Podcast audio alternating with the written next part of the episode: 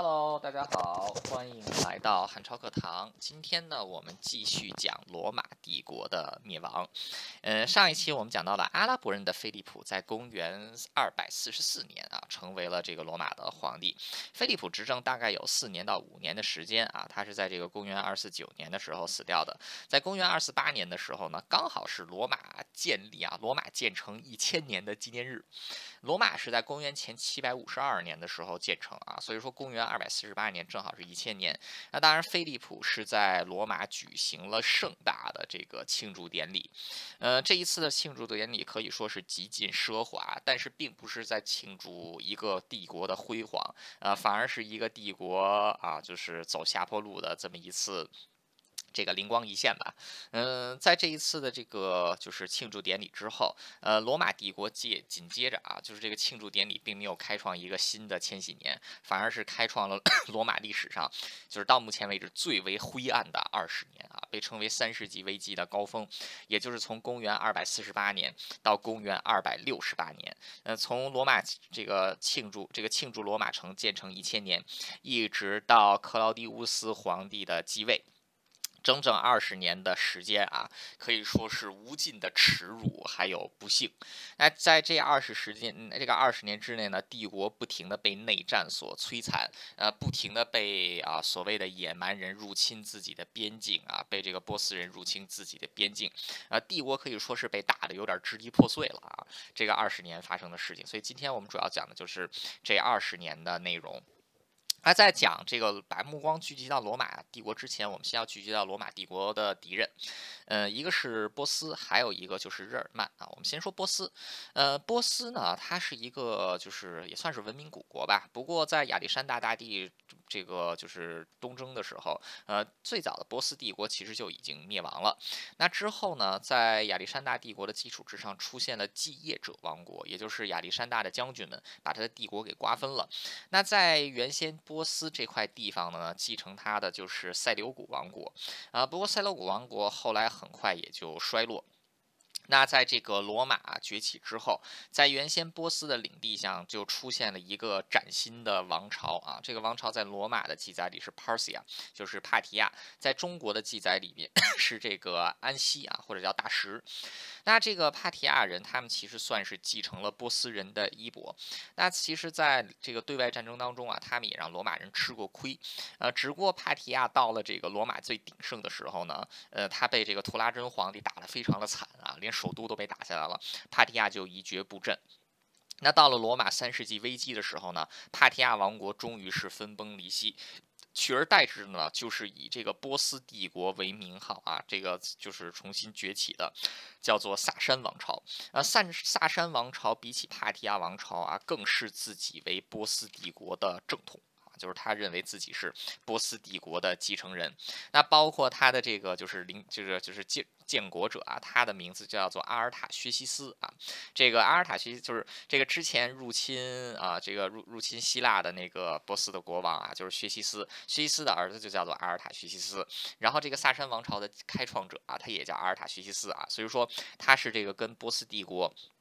至少在名号上是一脉相承的。那萨珊王朝后来是到了公元六二八年啊，就是这个它是公元二二六年建立，到公元六二八年就四百多年以后是被这个阿拉伯人啊伊斯兰教给灭掉的啊，它延续了有这个四百多年的 这个时间啊。那波斯他们奉行的是拜火教啊，是这种王国制度啊，有点像帝国体制，主要就是在两河流域啊不停的向外进行扩张。那到这个时候，他这个波斯的新一代的国王啊沙普尔一世。沙普尔一世立志啊，要这个把罗马从这个中东给驱逐出去啊，所以沙普尔一世在东部是秣马厉兵，整戈待旦啊。之前也发动过多次进攻，但是现在啊，终于是要这个，就是终于是能占到罗马便宜了。那除了波斯之外，罗马真正的心腹大患就是来自于莱茵河北方啊，莱茵河还有这个多瑙河北方，在多瑙河北方就是中欧大平原啊，也就是现在的罗马尼亚呀，这个波兰、立陶宛啊，然后再往东边一点的乌克兰这一片，啊，这一片在古代有大量的游牧民族啊，这个统称在罗马的古代文献里统称为这个 Circeans 啊，这个塞西亚人。呃，塞西亚人其实包括了非常多的民族，呃，包括了这个就是一部分的哥特人啊，这个哥特有一部分哥特人，他们算是塞西亚民族，游牧民族，呃，也有一部分这个阿拉尼人，阿拉尼人他也是塞西亚人啊，还有包括像这个啊最早期一点的这个斯拉夫人啊，他其实也被算在这个塞西亚人之内，呃，所以说这个就是 塞西亚人，他与其说是一个单一的民族啊，其实就是一个民族，这个一大群民族啊，统称为塞西亚人，就跟就跟这个。中华民族的概念是一样的啊，就是它是它不是一个真实存，它不它是一个大家想象出来的东西啊，就是这个记载当中想象出来的东西。那日耳曼人其实也是啊，这个 Germanic，呃，日耳曼的这个说法呢，其实也是在罗马帝国的时候开始出现的，统称就是把这个日耳曼地区的这些人都叫做日耳曼人啊。但是日耳曼人他虽然说在英语里是 Germanic，啊但是跟现在的 Germany 没有什么太大的关系啊，就不能把它当成古代德国来看，为什什么呢？因为日耳曼人其实也是一个这个民族混合体。他日耳曼人他不是一个单一的民族啊，就比如说法兰克人啊，这个法国人的祖先之一，他就是这个日耳曼人啊。但问题现在德国人跟法国人他他不是一个人，对不对啊？这个日耳这个这个首先是法兰克人，还有一个呢阿莱曼尼人。呃，阿莱曼尼人他们的祖先其实是源自于就是这个现在丹麦这个地方啊，他们本来叫这个苏耶尼人，那后来有一部分苏耶尼人南下来到了这个就是多瑙河这个就是。莱茵河的河畔啊，他们就称自己为阿莱曼尼人啊。这阿莱曼尼人在他们的这个日，就是他们的自己的语言里啊，就是这个河畔之人的意思啊。所以这个阿莱曼尼人又是一群人啊。还有一部分人，比如说 像这个哥特人啊，哥特人有一部分他也算是这个。日耳曼民族啊，呃，反正就是这个日耳曼民族啊，就是它并不是一个单一的民族啊，它其实是一大群民族组合在一起啊。当时这一群人就管它叫日耳曼人，为什么呢？就是因为它是在这个 Germanic 这一片区域啊，尤其是日耳曼这个词，后来也是在这个启蒙思想的时候被发扬光大，尤其是当时出身于这个德意志地区的一些学者啊，就是还有一些这个哲学家，就通称这一片地区为这个日耳曼。古代在这一片居住的人就叫做日耳曼人啊。结果九十。久之，我们现在就用到这个日耳曼人了。呃，罗马当时一开始，这个日耳曼指的是自己的这个莱茵河、莱茵河的这一片区域啊，它叫做日耳曼。那这个啊，他当时就管这些外族人啊统称叫蛮人啊，barbarians。就是这个野蛮人，啊，所以他也没有分得这么细啊，就是他只是说这些人都是野蛮人啊，南就包括非洲沙漠里的那些这个摩尔人，他也说是野蛮人啊，所以这个就是呃与日耳这个日耳曼人也好，这个塞西亚人也好，还有摩尔人也好，他们都不是单一民族啊，他们其实是这个巨大的混合体的这个民族，啊，这个当时在日耳曼这一片区域呢，啊，部落林立。那这个很快就形成了几个比较大的势力啊，就是刚才前面提到的法兰克人。阿拉曼尼人，还有这个哥特人。哥特人是属于日耳曼的最东部啊，它跟这个塞西亚人是接壤的。呃，所以日耳这个哥特人，他是带有明显的游牧的特征啊，就是他的骑兵啊，非常的这个就是 有特点。哎，不管怎么样，这群人啊，就是到了这个时候都已经成为罗马的大敌。之前罗马是能够有效压制他们的啊，但是这个之前六十八年的时间啊，罗马是在不停的内耗啊，所以到再加上这个就是政治制度啊，逐步由这种打着共和制幌子的君主制啊，变成这种集权的君主制，呃，权力高度集中，但是皇帝又要依靠军队，所以对军队的这个武德啊又有松懈，所以这个时候罗马军队的战斗力啊。是可以说是比较羸弱的啊，就是完全比不上之前的那，完全比不上之前的那一些部分。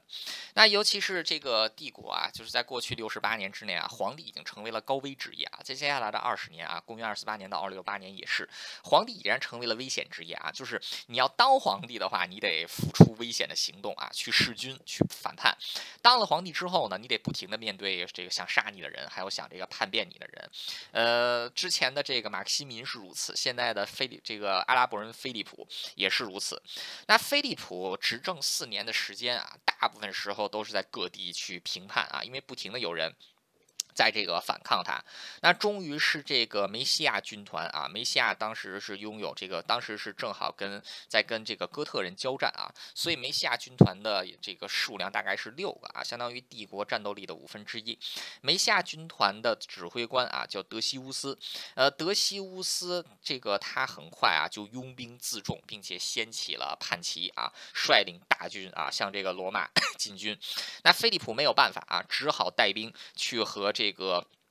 德西乌斯交战，那菲利普虽然人数，这个菲利普的军队虽然人数众多啊，但是这个德西乌斯手下拥有帝国最精锐的部队，呃，所以这场战争也没有任何的悬念啊。在公元二四九年的时候啊，这个阿拉伯人菲利普在战场之上光荣的战死啊。也有一种说法是他被抓了之后也砍了的。不管怎么样，这个他是死了。那德西乌斯啊就成为了罗马的皇帝啊。那这个德西乌斯啊上台之后，呃，他就在想着啊，先要巩固自己的权。权利啊，但是很可惜，老天没有给他这个机会啊。这个老天没有给他机会，为什么呢？因为哥特人出现了。呃，哥特人这个时候在历史上是第一次被记载啊。呃，哥特人这个名字大家要记住啊，因为哥特人在日后的历史，这个在日后其实就是他们毁灭了罗马啊。这个现在他们只是 underdog 啊，只是一个这个就是势力并不是很强大的哥特人。但是从哥，但是哥特人在一开始啊，这个哥特人从一开始就给罗马造成了非常大的麻烦。呃，哥特人的起源呢，现在根据就是考古学还有一些这个民族学理论的推论，呃，哥特人跟维京人的祖先应该是一样的，他们都应该是从斯堪的纳维亚半岛出来的。呃，这个哥特人出来之后呢，是逐步向东迁移，到了这个就是罗马帝国三世纪危机的时候，哥特人是到了现在乌克兰这一片啊。呃，前面提到在这个克里米亚半岛这一片啊，就是有这个罗马的城邦啊。就效忠于罗马的城邦，呃，哥特人在这个罗马内乱的时候呢，就已经掌控了这些城邦，取得了克里米亚半岛还有乌克兰的很多土地啊，这个土地非常肥沃。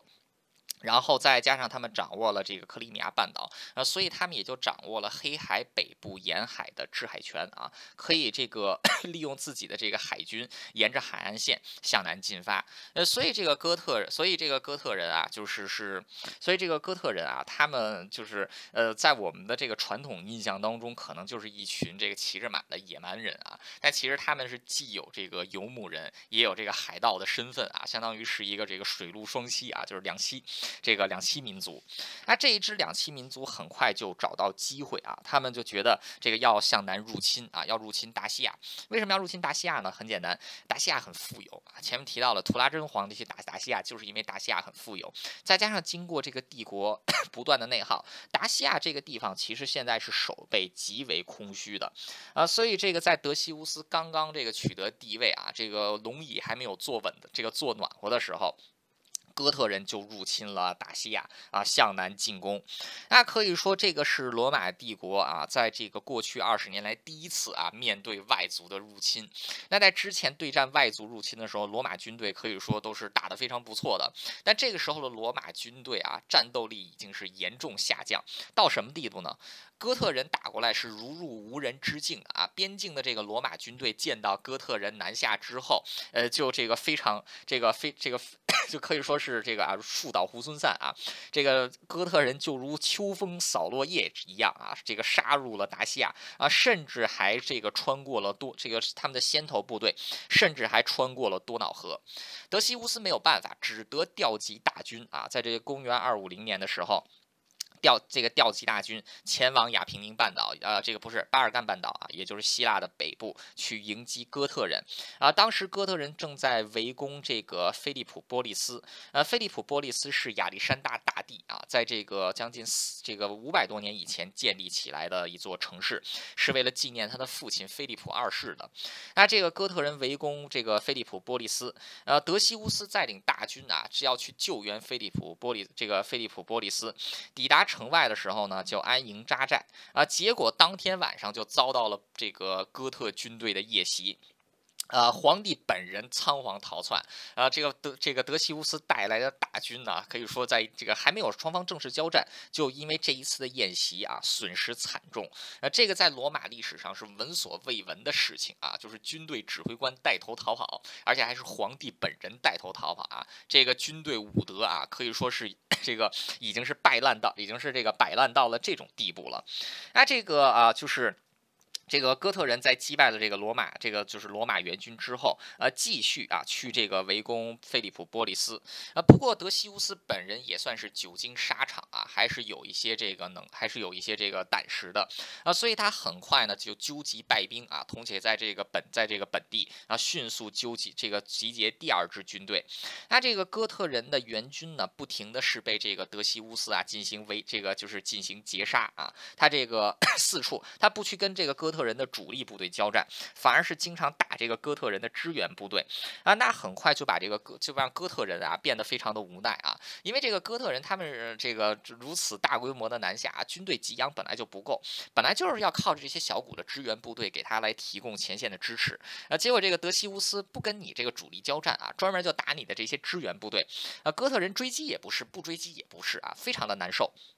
啊，德西乌斯这个时候也知道啊，军队的这个就是啊，已经现在战斗力都已经是。烂到这种地步了啊！需要这个重新啊，这个恢复军队的武德，于是就恢复了军队当中的仲裁官啊，就是相当于是这个主掌军纪的这个官职，之前都已经废掉了啊。那他是提拔了这个骑兵长官啊，叫瓦勒良，让他来当 这个就是军队当中的仲裁官，希望能够提升军队的士气啊。可以说德西乌斯是非常的一厢情愿，为什么呢？这个一个军队的。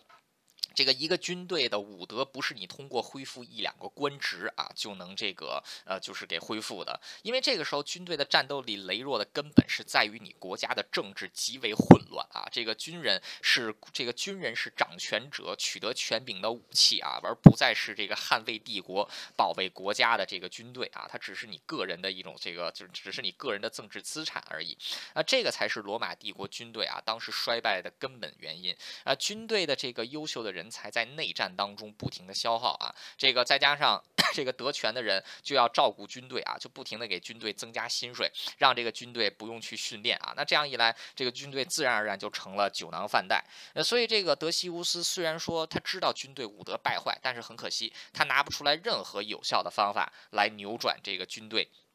这个衰，这个军队衰败的命运。不过这个时候情况对德西乌斯还算是不错的啊，他把这个哥特人给包围了。因为这个罗马现在的人口还是在的啊，有这个五将近五千万的人口，尤其是这个达西亚前线啊，这个希腊这一边人口有将近一千万。那哥特人这个时候加在一起，可能整这个全全全族的人口可能都这个不到两百万人啊，这个远征军更没有这个这么多。所以德西乌斯短时间之内啊，又集中起来一支大军，把这个哥特人给包围了。那接下来发生的事情可以说就是让所有人都大跌眼镜的。那在公元二这个公元二五零年啊，这个冬天的时候，德西乌斯决定对哥特军队展开这个主给展开这个最后的进攻。那当时瓦勒良是反对的，瓦勒良认为现在已经把这个哥特人给包围了啊，把他们困死饿死就好了，没有必要和他们直接交战啊。但是德西乌斯要一雪这个菲利普波利斯之战的前耻啊，这个悍然下令啊，向这个向这个哥特军。队发动进攻，那终于是爆发了梅西亚战役啊，也就是这个 特里波利尼战役啊。这一场战役是罗马历史上最为惨烈的一次失败啊。到目前为止，之后还有更惨烈的失败。这个之前罗马有过两次大的败仗，第一次是在坎尼啊，在自家的门口被这个迦太基战神汉尼拔歼灭了七万人啊。第二次这个大的战败是在卡莱会战啊，被这个帕提亚军队歼灭了六万人啊。这一场的梅西亚之战啊，是罗。罗马历史上的第三次惨烈的败仗，啊，罗马军队虽然成功的突破了哥特人的这个这个前两道防线，但是却陷入到了沼泽当中啊！这个哥特人。非常的聪明，把罗马人引入到了沼泽当中，让他们发挥不出人数的优势。那大概有六万罗马人啊死在了这一场战役当中，德西乌斯本人啊死在了乱军之中，连尸体都不知所踪啊。这个 可以说啊，就是这场仗啊，就是对哥特的战争啊，罗马对哥特的第一场战争，是以哥特人的大获全胜啊，在罗马的家门口把这个罗马的军队给全歼了啊，皇帝本人都死于乱军之中。那这个时候已经到了这个啊，公元二五一年的一月了。那结果啊，就是这一场大战啊，是让罗马元气大伤啊。那这个时候，这个德西乌斯皇帝死去，那这个啊皇位就传给了德西乌斯的儿子啊，这个叫这个霍斯蒂里努斯。但是霍斯蒂里努斯啊，年龄非常的这个年龄非常的小，所以说他有一个共治皇帝啊，就是加卢斯。呃，加卢斯其实就血缘辈分上来说，他算是这个。德西这个德西这个德西乌斯的大侄子啊，但是因为这个大侄子年龄比较大啊，所以说是比这个他本人的儿子少年龄大很多的。所以虽然是共治皇帝，但是。但是因为加卢斯年龄大，更有经验，所以加卢斯其实是帝国最有权力的皇帝。那加卢斯知道现在在战场之上无法跟哥特人打成这个优势啊，那所以加卢斯就选择割地赔款求和啊，他这个割让了一部分土地，并且每年要给哥特人付一大笔赎金啊，不让他们来进攻罗马啊，这个可以说是开启了罗马割地求和的历史啊。这个 在之前从来都是别人割地。割地割地给罗马求和啊，还从来没有这个罗马割地给别人求和。但是因为这一场大败仗啊，罗马开创了一个先河，就是这个自己也开始割地求和了。这个加卢斯他也没有什么办法，因为这个时候军队都已经打光了，哥特人就压在这个多瑙河前线上，他不求和也没辙啊，他只能是这个割让一部分大西亚的土地，呃，来这个求和啊。但这个在罗马历史上是闻所未闻的啊，所以很多人对德西乌斯非常的不满啊，就是这个出现了一些罗马战狼，又觉得你就应该跟这个，就是你就应该跟这个哥特人死磕到底啊，你干嘛要这个割地求和呢啊？犹如我这个泱泱大国的国威啊。德西乌斯说。这个德德西乌这个这个德西乌斯在九泉之下可能还想呢，大国你妹啊！大国被人打成这个样子，这个加卢斯可能也说啊，还大国什么大国？现在连兵都没有啊，国库里除了老鼠屎什么都没有了啊，只能是现在这个割地。这个割地赔款求和，但不管怎么样，加卢斯虽然说是 短时间之内啊，他算是这个通过割地求和，呃，这个阻止了哥特人对罗马的进一步破坏啊，但是他本人因为这样割地求和的行径，在罗马可以说是这个人心尽失的。那同样的，罗马的一味的割地求和，并没有换来和平。原先被罗马压制的这些蛮族啊，就是这个阿拉曼尼人。这个法兰克人一看，好嘛，哥特人都能给打成这个样子啊，那这这兄弟们一起来打罗马吧啊，这个这个太好打了啊，这个动不动就战死一个皇帝，这个太爽了啊！结果这个没有想到的就是加这个加卢斯可能自己也没有算到，割地求和虽然说是这个换来了哥特人啊短暂的和平，但是却把其他所有人都给挑动起来了，因为罗马的邻居终于意识到了啊，自己眼前的这个 曾经昔日不可一世的这个强敌。现在只是一个绣花枕头而已啊！任何人都可以踩在罗马的头上啊！所以这个啊，在公元二五三年的时候，罗马同时面临了四面八方的入侵，多瑙河沿岸啊，然后这个多瑙河沿岸、莱茵河沿岸、东部战场，甚至南部北非的这个领地啊，遭到了四面八方的入侵。那加卢斯本人因为 因为他之前的这个割地赔款啊，他本人已经没有威信，没有办法去调动军队。那在这个时候呢，这个。就是这个巴尔干半岛的总督啊，叫这个埃米尼乌斯，埃米尼乌斯就掀起了反旗啊。他首先是集结自己的部队啊，击败了南下进攻的阿拉尼人，然后呢，在军队的支持之下。自立为皇帝啊，向这个罗马进军。加卢斯就像几年前的菲利普一样啊，带领大军去这个 迎战埃米尼乌斯啊。结果这个加卢斯的士兵临阵倒戈，临阵倒戈啊，杀了加卢斯，把人头献给了这个埃米尼乌斯。埃米尼乌斯就成为了罗马的皇帝啊。但是这个埃米尼乌斯他这个只皇位啊，在公元二五三年，他只当了四个月，他就死了。啊，因为当时德西乌斯所提拔的这位仲裁，这个就是军队仲裁官啊，这个瓦勒良，这个时候起兵啊，要为先帝要为这个先帝报仇。那瓦勒良当时其实是帝国境内军功最为这个啊，这个军功。这个最为彪炳的一名将领啊，他是这个年龄也是最大的，军功也是这个最高的啊，也是这个资历也是最深的。呃，这个艾米尼乌斯之前是靠着军功这个当皇帝，那现在瓦勒良掀起叛旗，那这个罗马大部分的军队都倒向了瓦勒良，呃，所以很可惜，很可怜的加卢斯啊，只当了四个月的皇帝。就这个挂掉了啊！他是在四月，这个公元二五三年的四月当的皇帝啊，八月他就死了。那瓦勒良就成为了罗马的皇帝啊。这个罗马在三年之内啊，又出现了四位皇帝啊。虽然说没有之前换的那么勤，但还是这个 还是挺可怕的。呃，瓦勒良算是一位比较有作为的君主啊。这个瓦勒良他知道现在罗马是面临内忧外患啊，所以他需要调动这个一切能够调动的资源。呃，首先呢，他向元老院放低姿态。下放一部分的这个权力给元老院，而不像之前的皇帝那样视元老院于无物啊。从这个塞维鲁开始就不把这个元老院当回事啊。但是瓦勒良是恢复了元老院的一些权利啊。除此之外呢，瓦勒良这个时候都已经是六十岁了啊，就是他觉得自己年龄也大了，所以也需要一个共治皇帝，所以他就让自己的儿子加里尼乌斯啊成为了自己的这个。共治皇帝，呃，瓦勒良跟这个加里努斯啊共治皇帝的时间大概是这个 七年，然后加里努斯一个人执政的时间是八年啊，就是父子两人一共执政的是这个十五年啊，但是这十五年可并不是太平盛世啊，这十五年是这个罗马这个就是到了这个五世纪之前，罗马最为这个悲惨的十五年。那这十五年呢，罗马是被从四面八方的进攻，北边有法兰克人。人阿拉曼尼人，东边这个东北部的哥特人又卷土重来啊，这个东部的波斯人呢，又这个率领这个沙普尔啊，调动大军来这个。来这个啊进攻罗马，那可以说这个啊就是接下来就是罗马最为这个就是五世纪之前啊最为混乱这个昏暗的一段一段时光，呃首先就是阿这个法兰克人，法兰克人是现在法兰这个现代法国人的祖先之一啊就只是之一，因为这个没有这个他们不算是这个就是法国人任何一个国家的人都不是纯种的啊就是都有各种各样的祖先啊这个无数无数祖先的混血形成的。啊法国人德国人都是如此。啊法兰克人首先是度过了。莱茵因河啊，向南这个进攻。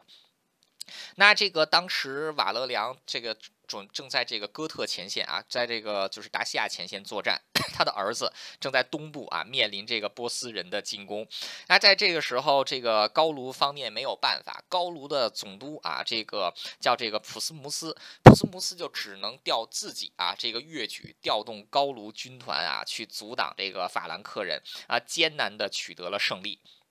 那在之后的十二年的时间里啊，这个莱茵河防线不停的被法兰克人所攻破啊，然后一直都是这个这个普斯特姆斯 去这个阻挡，那结果就导致普斯特姆斯成为了高卢的英雄啊，很快高卢就从罗马帝国当中独立了出去啊，这个高卢，然后不列颠还有西班牙，也就是现在的这个英国南部啊，法国、比利时全境，还有这个西班牙、葡萄牙全境啊，都是这个从帝国当中被分离了出去，是由这个。这个普斯穆斯啊，还有他的这个继承者们啊，所这个控制的啊，这个这样的情况 持续了这个二十几年的时间啊，所以高卢生生的是这个因为蛮族的入侵啊，这个因为一个这个有能力的军事将领从帝国当中被分了出去啊，这个也是帝国历史上闻所未闻的。那这个被分离出去的高卢也并没有过得太好啊，因为接下来还要面临这个阿拉曼尼人还有法兰克人十几年的这个。这个十几年的这个入侵，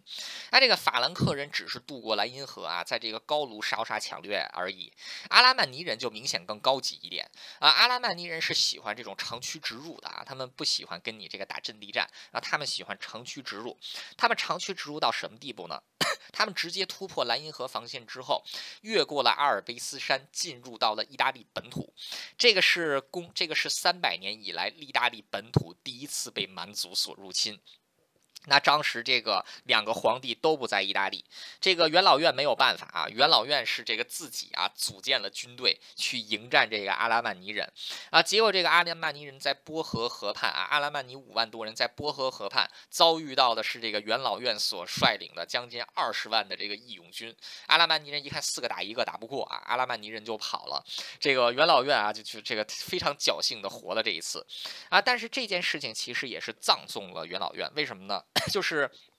瓦勒良跟加里尼乌斯虽然算是享有作为的皇帝啊，但本质上还是专制君主。虽然说他们下放了一定权力给元老院，但他们还担心元老院反叛自己。结果看到元老院啊，这个能自己组建军队抵抗入侵，瓦勒良和加里尼乌斯第一个想法不是去嘉奖元老院，而是去削减元老院的兵权，并且颁布诏令，禁止元老院跟军队有任何的瓜葛。那在之前的话，这个元老院当中经常是有这个 就是退。役的这个啊军官，还有就是元老元老院啊，经常有元老去这个指挥军队啊。但是经过这一次的这个设令啊，这一次的设令是阻止了元老院能够参与军事的机会。当过兵的人啊，不能成为元老。这个同样的元老不能去当兵，元老也不能在战时有这个军队的指挥权啊。原先都是把这个元老院当成帝国人才库一样，这个之前的皇帝们。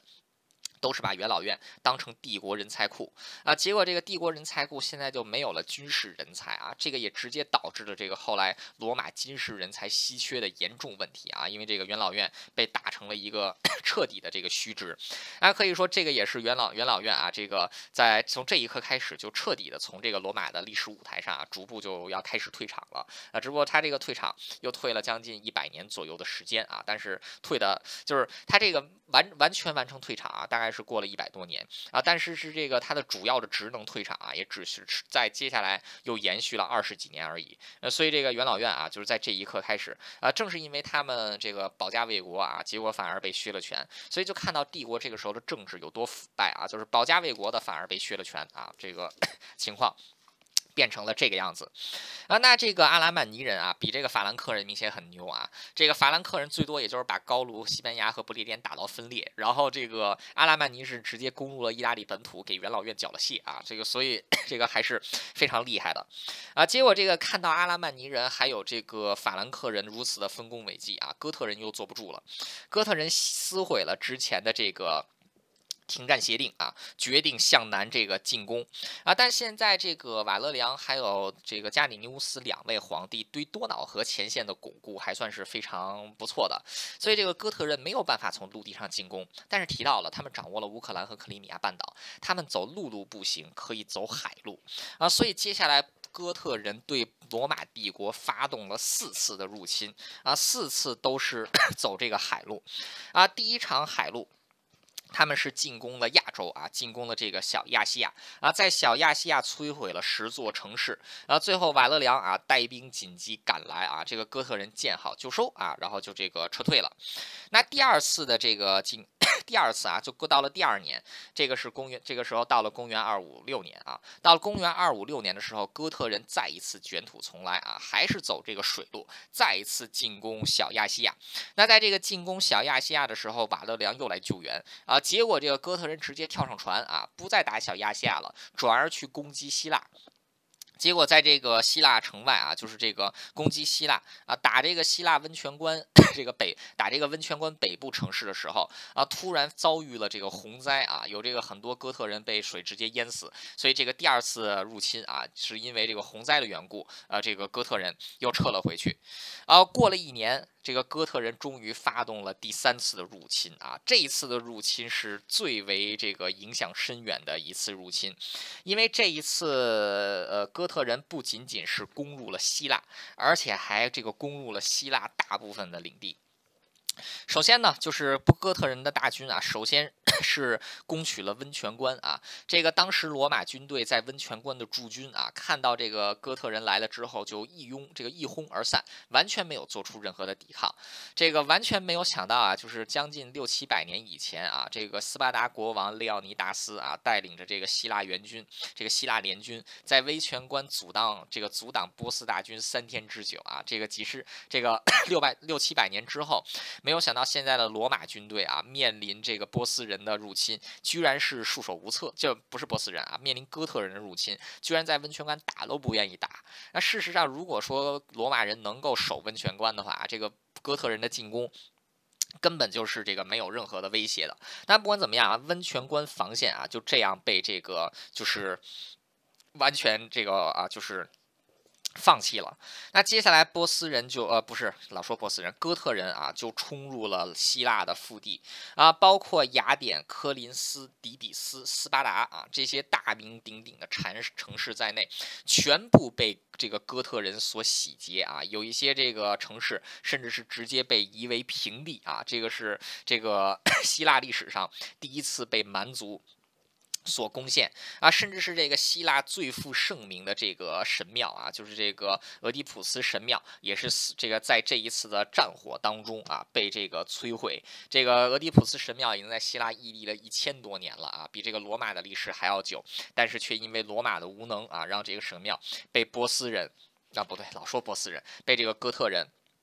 给毁掉了。那这个四次的波斯人的这个说波斯人，天哪，四次哥特人的入侵啊，可以说是对这个罗马的东部啊造成了极大的损害啊。但是罗马军队居然是挡不住，要不是因为波斯这个哥特人本来人就不算多啊，要不然肯定就在这个地方常住下来了啊。他就这个不不会这样像流窜式作战。那不管怎么样啊，哥特人虽然说对这个就是东部造成了极大破坏，但他并没有在罗马境内停留啊。这个很快就补给不足啊，只能。回去，他们当然补给不足了，因为这个他们只只会烧杀抢掠啊，不会生产。那这个真正让罗马去丢尽脸，这个丢尽颜面的，并不是哥特人，而是波斯人啊。终于是到了波斯人。沙普尔啊，看到罗马帝国的衰落啊，这个时候他终于掀起了自己的屠刀。他的第一个目标就是亚美尼亚。亚美尼亚当时是罗马的附庸国，他是这个向罗马效忠。这个亚美尼亚的国王啊，这个切诺索斯死了之后，继位者是一个比较懦弱的国王。沙普尔这个查这个就是啊，抓住机会就向亚美尼亚发动了进攻。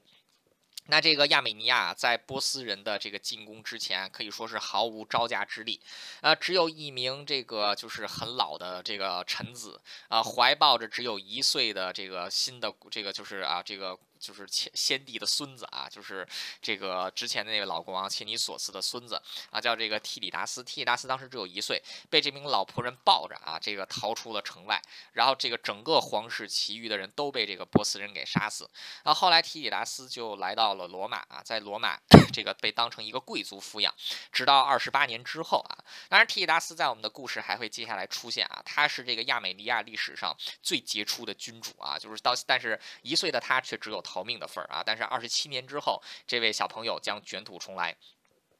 那这个啊，就是呃，这个 提里达斯啊，现在亚美尼亚被波斯人所这个吞并啊。这个瓦勒良是不能坐视自己的这个保护国啊，自己的小弟被波斯人所这个吞并的。于是瓦勒良就率领大军啊，前往与这个波斯军队交战。那在之前图拉真对战波斯军队的时候啊，罗马军队可以说是战无不胜的啊，是这个一血加来之战的耻辱。但现在的罗马军队已经今非昔比了，就是主要就是由酒囊饭袋所组成的。公元二六零年啊，第二次卡莱会战，又是在这个几百年。又是在这个将近三百年以前，克拉苏战败啊，被这个活捉之后处死的地方。罗马军队再一次与波斯的军队交战，这一场仗以罗马人的惨败告终。瓦勒良的八万大军全军覆没，瓦勒良本人被波斯人所俘虏啊，之后就消失在了这个罗马的记录里边。呃，被同时俘虏的还有大概两万罗马人的战俘啊，皇帝和两万战俘。被波斯人俘虏，这个后来就是根据波斯方面同一时期的记载，呃，瓦勒良受到了波斯皇帝沙普尔一世的优待，啊，剩余的罗马军团也在底底格里斯河流域啊被安置了下来，啊，当地甚至是由这个军团修建了一个水利工程，被称为罗马大坝，啊，现在这个大坝的遗址还在，那这个当地还有留下来一些雕刻啊，是说这个 后来瓦勒良皇帝也在此地善终。那这个西西方啊，就是欧洲这边，对于瓦勒良皇帝的记载是要过了几百年之后啊，到了这个就是呃这个十字军东征的时候，十字军东征的时候，这些基督教的历史学家们啊，声称瓦勒良皇帝到了这个波斯之后是受尽了这个沙普尔的羞辱，被这个沙这个七六十六七十岁的皇帝被当做这个上马的蹬子一样使用，最后在瓦勒良死了之后，他的皮被扒了下来，中间塞入了稻草，插到了这个波。斯的皇城之上，呃，就是根据考古学留下来的证据啊，就是包括罗马大坝以及这个就是这个沙普尔跟瓦勒良手牵手的这些雕像来看，呃，波斯方面的记载应该是正确的，而且这个而且波斯的这个记载就是在同一时期的啊。反之，罗马这就是欧洲这边的记载却是在这个就是几百年之后啊，是要到了这个十字军东征的时候，而且正是很歧视这个波斯、歧视中东的时候，可能也是为了出于这个舆论宣传的缘故啊，所以说给这个瓦勒良皇帝安上了非常凄惨的命运啊。我个人觉得在这里的话，我觉得波斯的史料啊还是。更为这个靠谱的，那瓦勒良皇帝在这个卡莱的惨败，也导致罗马在东部势力极度收缩啊。沙普尔率领大军席卷整个罗马东部，收复了这个美索不达米亚。除此之外，甚至还攻入了安条克啊，就是罗马帝国东方的首都。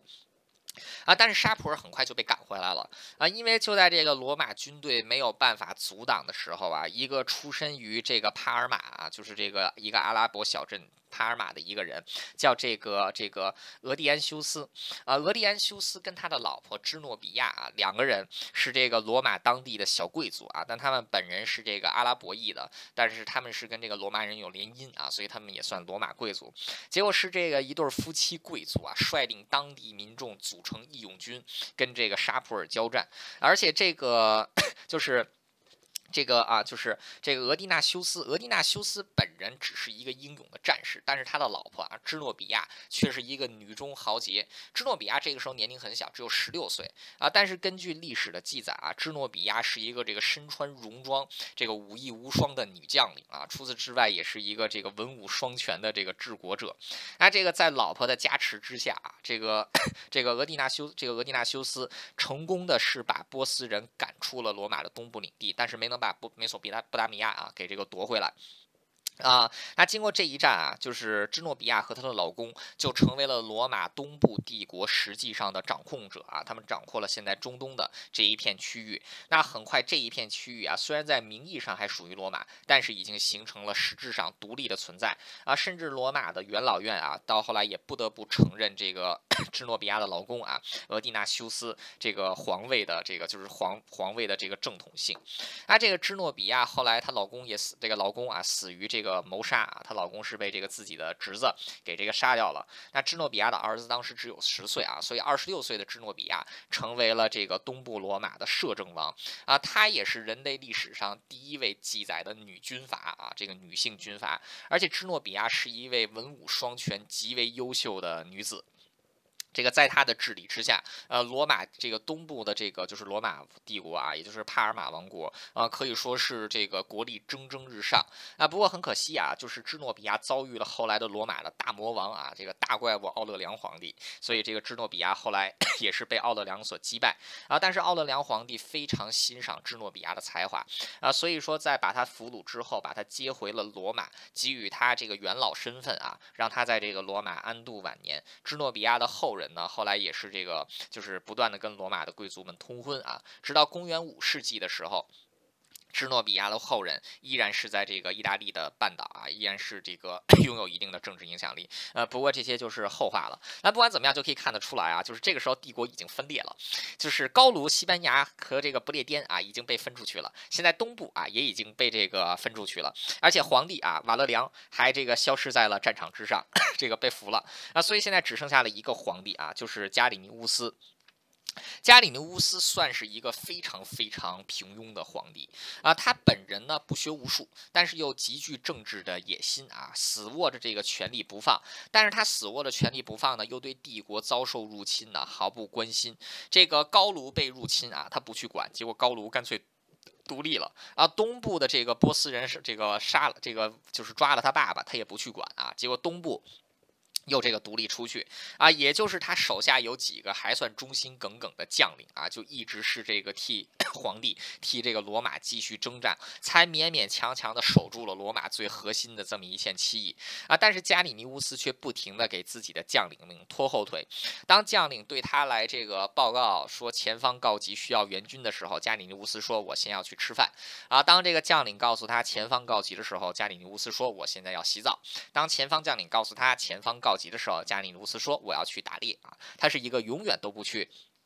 干正事的皇帝，那结果在这一段期间呢，根据罗马自己的历史记载啊，在这一段期间，罗马境内陆陆续续的出现了三十名皇帝啊，三因为这个皇帝实在太没用，所以陆陆续续有这个有才干啊，有这个声望的人，就这个自己宣布自己是皇帝啊，向德西向这个加里尼乌斯发起挑战。根据历史根据这个罗马自己的记载啊，有这个三十个，啊，这个三十个明显是稍微多了一点啊，我后来自己数了一数，应该是只有十九个而已啊。并不是太多，也就是十年时间出了十九个，不是十年时间出了三十个皇帝啊。所以说，这个个人觉得频率还是可以的啊，就是一年才一，这个一年大差不多差不多两个，不是特别的可怕啊。这个当然了，这个反串要注明。啊结果这三十个，这个就是也不是三十个，十九个 反叛者里边。绝大部分都死于非命啊，因为他们在反叛之后，很快也被皇权所蒙蔽。再加上这个加里努斯手下还有一批对帝国忠心耿耿的将领啊，是想扶这个帝国于将倾，呃，帝国于这个轻微啊。然后这个，所以他们是这个愿意啊，为这个帝国作战啊，就不算是为了这个这个废物皇帝啊，也算是要为了这个帝国 继续对外进行作战啊。所以说这些这个就是这些呃就是起义的人啊，或者说这些反叛的人啊，虽然说这个一个个都称这个宣称自己是为皇帝啊，但是却没有任何一个人啊最终。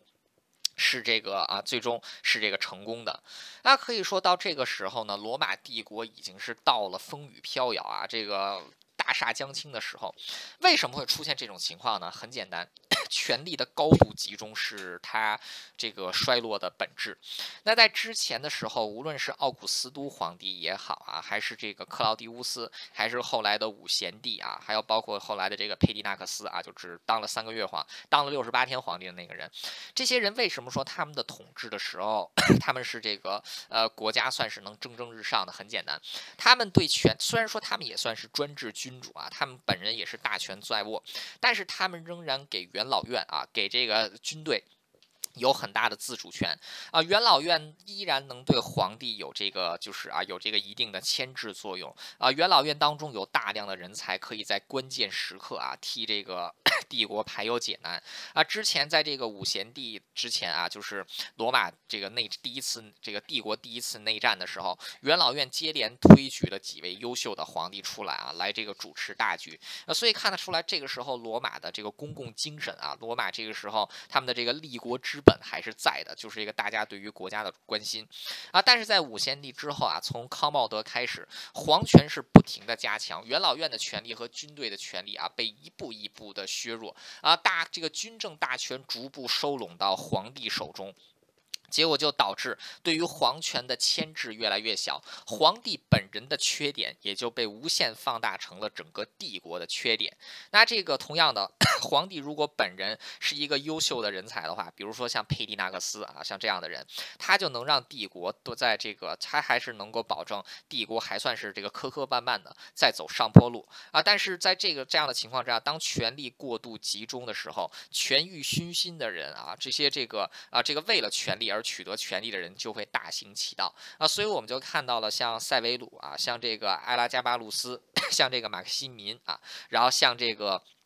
瓦勒良和加里尼乌斯这样的皇帝出现啊，当这个权力高度集中的时候，个人的缺点也就自然而然的成为了整个国家的缺点。而一个人的能力终究是有限的啊，当一切的军政、法律大权都集中在一个不完美的人的手里的时候，这个国家或者说这个帝国 又怎么能不灭亡？怎么能不退步呢？加里尼乌斯这个之前的卡拉这个卡里古拉尼禄是如此，之后的这个卡拉卡拉。啊，然后这个康康茂德卡拉卡拉是如此，现在的加里尼乌斯也是如此，日后的霍诺留啊，这个阿卡这个阿卡迪乌斯以及这个君士坦丁大帝，同样的道理，当权力过度集中的时候啊，政治体制只会越来越僵化，在僵化的政治体制之下，军队失去战斗力，经济凋敝，民生凋敝，这样的国家又如何不毁灭啊？这样的国家又如何去被人欺负呢？呃，所以这个才是罗马帝国啊灭亡最根本的原因。就是权力的高度集中啊，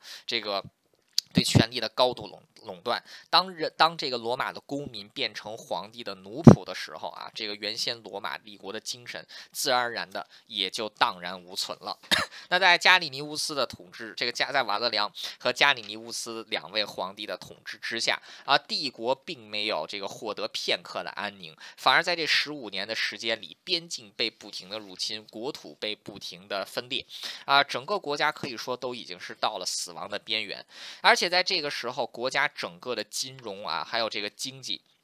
是处于崩溃状态的。尤其在这个时候，因为 缺乏这个金属，那所以只能是发行纸币啊，就发行这个没有重、没有贵金属来对这个价值进行撑腰的纸币，结果直接导致了帝国境内出现了严重的通货膨胀啊，整个金融秩序可以说是这个完全崩溃掉。直到后来戴克里先皇帝的时候，才算是重新稳固起这个就是金融秩序。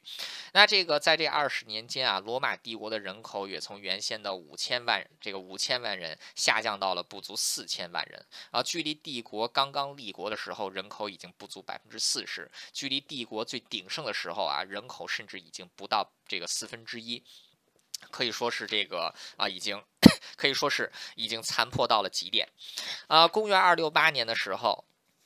这个公元二六八年的时候，加里尼乌斯啊，终于是这个啊久违的咽了气儿啊，终于是死了。那他在死前啊，可能是他做了人生当中最为明智的一个决定。加里尼乌斯啊，让自己的禁卫军长官克劳迪乌斯二世啊，也就是这个后来的克劳迪二世，成为了皇帝。那可以说，这个啊罗马历史上最昏庸的皇帝之一啊，这个加里尼乌斯，在临死的这一刻，终于做出了罗马历史上最为英明的一个决。决定就是让克劳迪乌斯二世啊来这个 当来这个当皇帝。那克劳迪乌斯二世啊，他这个本人被称为罗马的小怪物。这个小怪物啊，在短时间之内就平定了哥特人的入侵啊，将这个哥特人打得哭爹喊娘。这个短时间之内稳定住了帝国的防线啊。然而克劳迪乌斯呢，很快也因为感染了这个天花啊，这个死在了。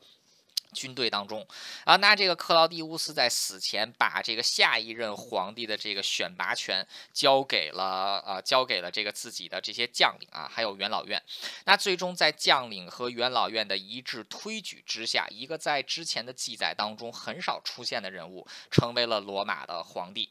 那这位这这位啊，这位这位小这位小友啊，这位小友啊，他本人出身极为的贫寒，他的父亲是一个普通的农。农民啊，这个这是他的家住在现在奥地利的首都维也纳，当时叫这个瑟雷姆，他是瑟雷姆的一个普通农民啊，他的这个儿子天生身材魁梧。所以这个为了上，为了这个啊找出找一条活路，不愿意当农民，他就去当了兵啊，加入了这个罗马军队当中，很快就展现出了过人的实力啊，从一名普通的士兵升到了百夫长，收到了统领，升到了军团的指挥官，甚至成为了帝国步兵的总统帅啊。到了这个就是克劳狄乌斯 皇帝的时候，他成为了这个帝国军队实际上的指挥者，本人这个战功赫赫啊，然后。因为这个。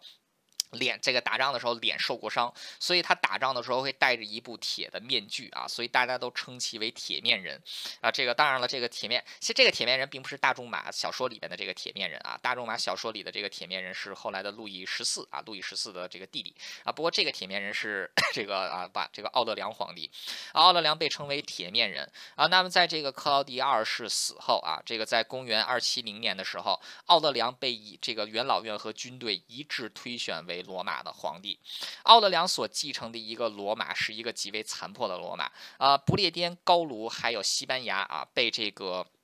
西部的这个暴君啊，叫这个 提里，这个这个特里达里斯啊，被特里达里斯所操控。东部的帕尔马，东部的这个帕尔马王国是在支诺比亚的统治之下。北非和埃及的领地已经完全被丢掉，北部还要面临阿拉曼人、这个阿拉曼尼人还有法兰克人不停的对于这个 就是帝国这个意大利北部的入侵。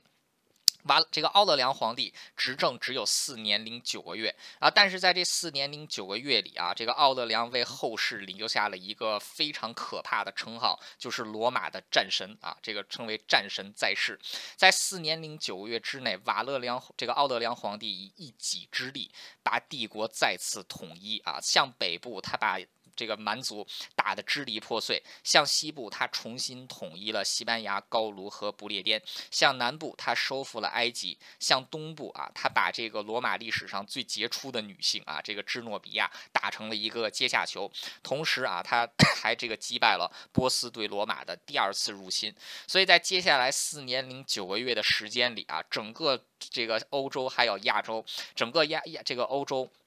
亚洲还有非洲都是一个人的舞台啊，就是这个罗马历史上最能征善战的皇帝啊，奥勒良正式登场。那可以说，奥勒良的登场也是挽救了帝国的命运。如果说没有奥勒良的话，可能帝国在三世纪结束之前就已经崩溃了。但是因为出现了奥勒良，帝国的命运居然又被延续了超过两百年。那奥勒良又是如何通过自己的这个文韬武略，把帝国在四年？四年零九月之内再次统一的呢？他又为何被称为战神呢？那这个就是我们下一期啊，这个罗马帝国的灭亡，下一期这个非常精彩啊，也是非常热血的内容，战神登场。好的，本期节目就到此结束，感谢大家的收听，我们下期再见。